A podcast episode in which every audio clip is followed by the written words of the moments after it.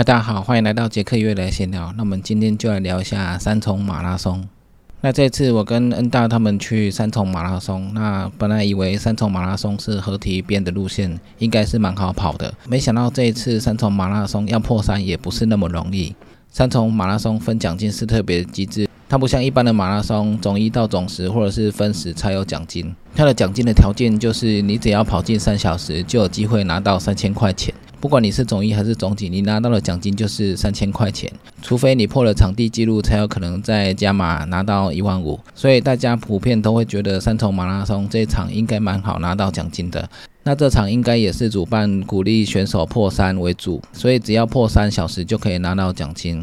这场比赛在开始之前，我大概五点就到了现场。到现场的时候，选手们就开始祭物暖身，等待起跑。那在六点全马组起跑之后，那大家就往合体边跑。那跑合体的时候，有一段路是跑合体的上面，跑合体上面再往前跑过陈鲁桥之后，继续往巴黎前进。那到巴黎之后就折返。那这单趟的话，一趟大概是十 K 左右，来回的话大概就是一个半马。所以你必须在河堤边跑两趟，那两趟大概就是四十二公里。路线上看起来都没什么问题，而且当天的天气也还不错。那一路上我也是骑着单车跟着拍摄，回程跑到河堤上的时候，风势就比较大，这一段的逆风是蛮大的，再加上太阳也慢慢出来了，所以会有一点热。第一趟的回程虽然有点逆风，有点太阳，不过因为还不到半马，所以大家体力上还可以负荷。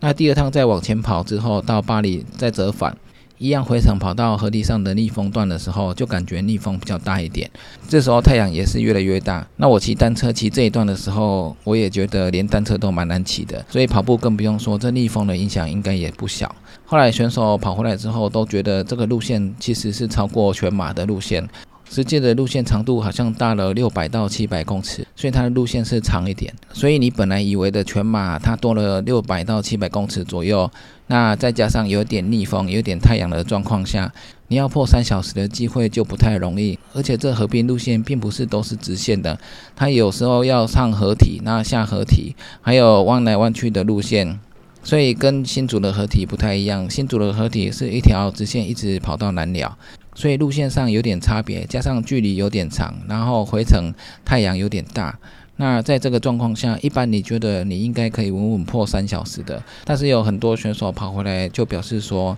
本来以为快跑回终点了，没想到终点还那么远，所以实际的距离是有比较长的。所以大家后来意识到可能会来不及三小时之后，就卖力的往终点冲。所以这场三重马拉松破三小时的只有五个人。那后来我听常常去比三重马的选手表示说，这场每次大概也破三也不到十个人，所以三重马拉松从简章来看，好像以为蛮简单的，但是实际上你要破三没有那么简单。除了你平常大概能够跑进二五零左右之外，你如果是平常跑二五零或三小时区间的选手，到这一场来跑的话，有可能会大于三小时。所以从简章来看，以为破三小时蛮简单的，但是实际上却没有那么容易。所以大家去跑的本来都以为可以轻松的破三拿到三千块，后来有很多选手都大于三小时。我觉得三重马拉松它就是非常基本的马拉松，它跟一般的马拉松比较不一样，它就是简化了所有的东西，那单纯的让大家跑一场马拉松。在跑的时候，我连看到五 K、十 K 的牌子也没有。所以它非常的基本型，又有点接近自助超马，它的补上的补给也是蛮基本的。那三重马拉松还有一点比较难破三的是，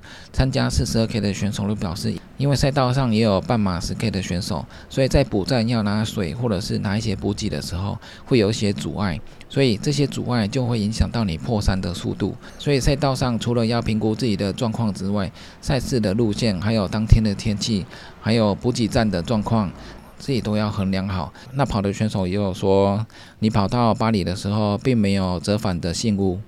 所以表示说，如果你要在中间折返或者是哪里折返的话，也是可以咯。这一场马拉松，我以为会像台北马很多百捷会去跑，因为他破三几乎都有奖金。那或者像说国道马拉松一样，也有很多百捷会去跑，但是实际上并没有。这次新组的朋友去跑的话，感觉就像自己在团练一样，因为折返点没有信物，那沿途也没有什么路标，那补给又蛮基本的，所以感觉就像自己去团练一样。虽然它的报名费不高，跟一般的马拉松一样，不像台北马拉松、高雄马拉松这种比较大的赛事，现在可能报名费加加都要破两千。所以这场看似简单的三重马拉松，你以为可以轻松的破三，但是实际上却没有那么容易。就像很多越野赛一样，我们从高度图上面看到我们不停的在爬升，那些路线你以为它只是上坡而已，那是人家用画的画上去的。但是实际上你去山径跑的时候，你才发现原来这一段路线上坡是上上下下的，所以画的路线并不是真的就是这样子。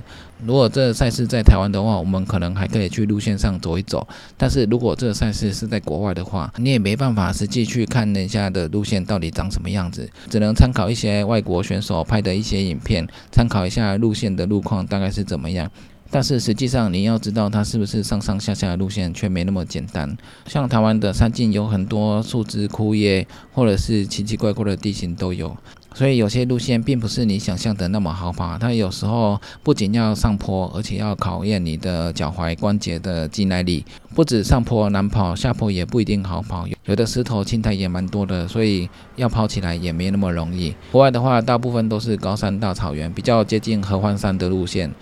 这些路线看起来就比较好跑一点，像台湾的终极山的话，它的路线奇奇怪怪的地形都有，所以一般我们在台湾练习之后去国外比赛，我们都会觉得国外的路线好像比较好跑。那如果去东南亚那边的话，跟台湾比较接近，但是那也没关系，因为我们在台湾就练习到相关的地形，所以我们去东南亚比赛的话，这些地形我们都还算熟悉。那我们去欧洲、美国、日本的话，他们的山径可跑性比较高，所以我们在跑的时候技术难度就没有那么高。所以有时候主办的路线在它的简章上面看起来虽然很简单，但是实际上不一定是这么回事。所以我们不管参加什么比赛，我们一定要谨慎一点。有些路线看起来很好跑，但是实际上却没有那么简单。那这一次大家去跑三重马拉松，我也以为破三的选手会很多，但是实际上却只有五个而已。那再来评估一下今天自己破三或达标的几率大不大，然后再看他的赛事路线，还有当天的天气如何。那我们大概就可以预估一下我们今天能不能达标或者是破三。虽然三重的马拉松只是跑合体边，但是破三却没有想象中那么容易。所以这场要破三的话，大家不是只有做好一百趴的准备，要做到两百趴的准备，才会有比较大的几率可以破三。那以上就是这次我去三重马拉松看到的一些现象。这场看似。简单可以破三的马拉松，实际上跑起来却没有你想象中的那么容易。那以上就是今天的杰克月来闲聊，记得订阅 YouTube、按赞 FV 粉丝页，还有追踪 IG，就这样喽，拜拜。